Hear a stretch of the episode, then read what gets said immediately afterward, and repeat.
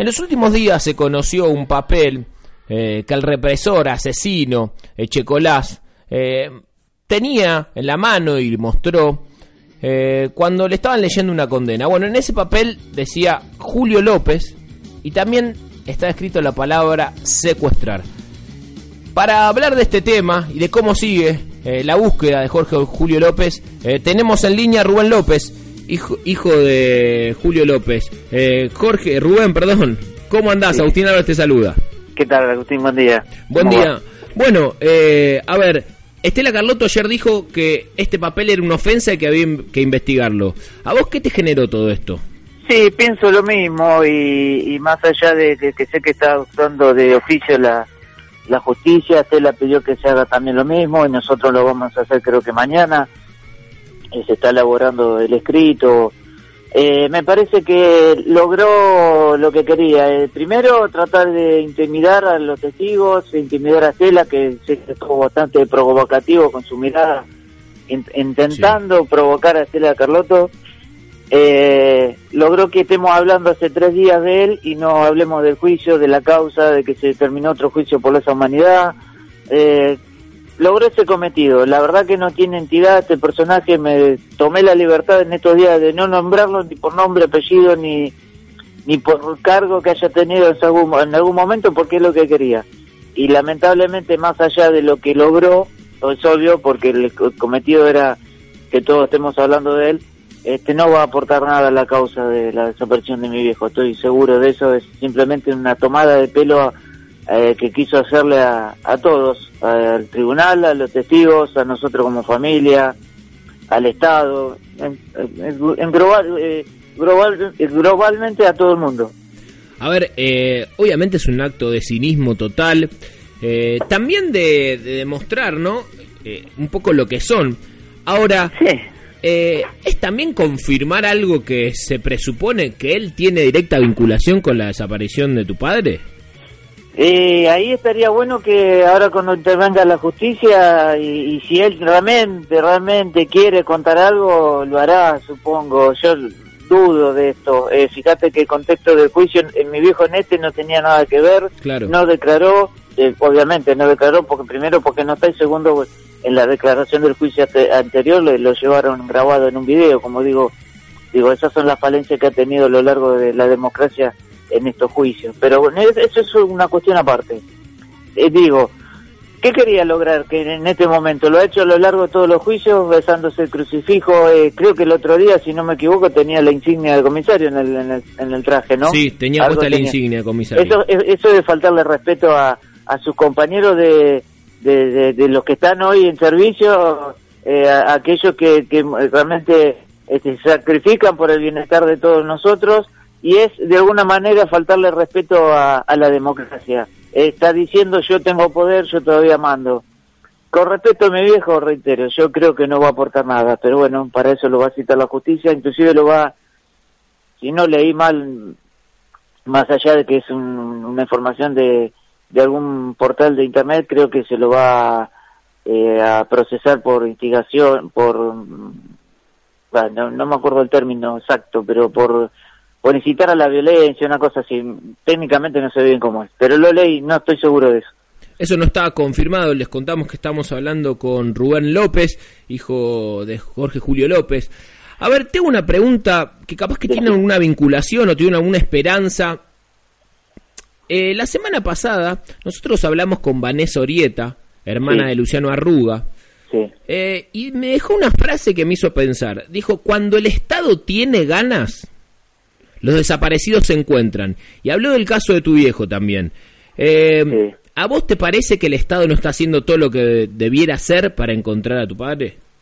Mirá, tenemos que aclarar dos cuestiones. Cuando uno dice el Estado somos todos y cuando uno dice el gobierno es el que está de turno. Ahora, ¿es el, el gobierno, el Estado, ponerle como vos quieras denominarlo, el que tiene que buscar o es la justicia? Ahora, vos me preguntás, ¿a la justicia la dejan investigar, la dejan buscar? Yo quiero pensar que sí.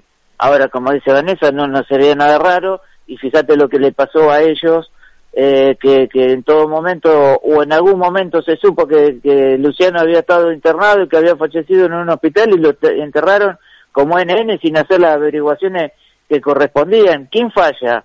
Eh, fallan los estamentos políticos, falla, falla la justicia, falla la policía.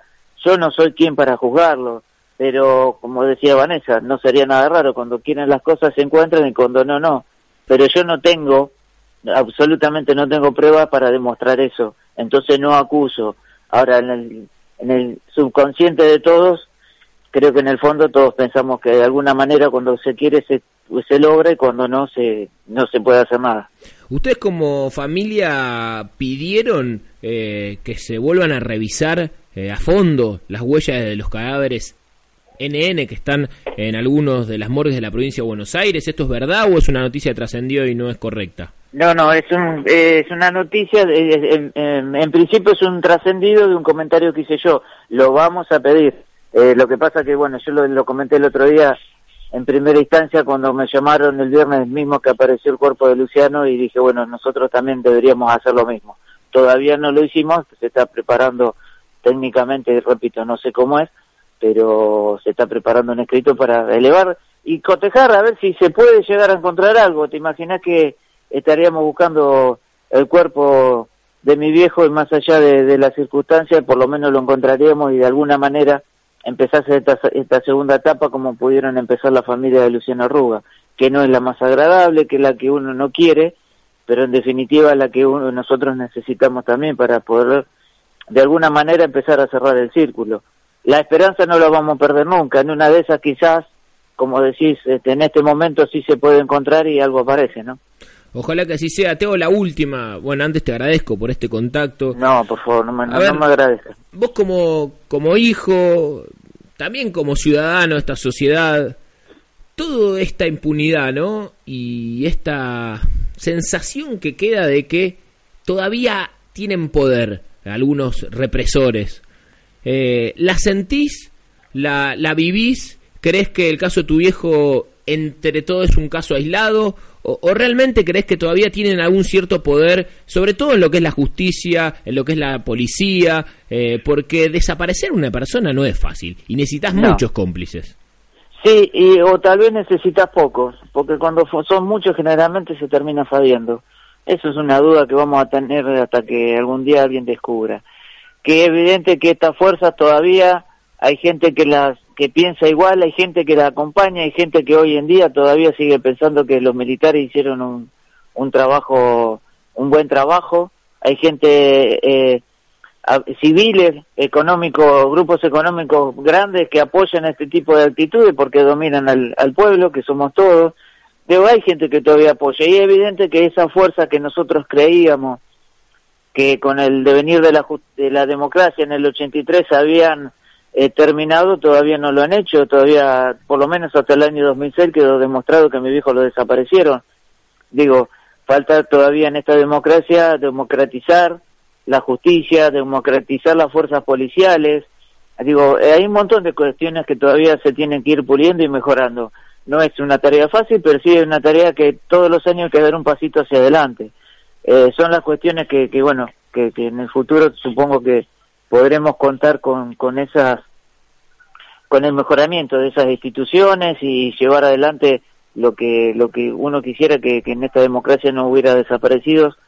Vuelvo al el contexto de mi viejo es especial específico pero faltó Luciano Rúa después de seis años lo encontraron falta Marita Verón María Cash eh, y tantos chicos y chicas que, que hoy no están que están desaparecidos en la provincia de Buenos Aires. Hay un montón el otro día estuve en la en Casa de, la Memoria acá de la provincia de Buenos Aires y la verdad que vi la lista de personas desaparecidas en democracia y te puedo asegurar que es interminable. Digo, ¿por qué faltan los contextos? Son distintos, pero ¿por qué no se los busca, no se los encuentran? El común es el común de todos, están desaparecidos, no importa el contexto.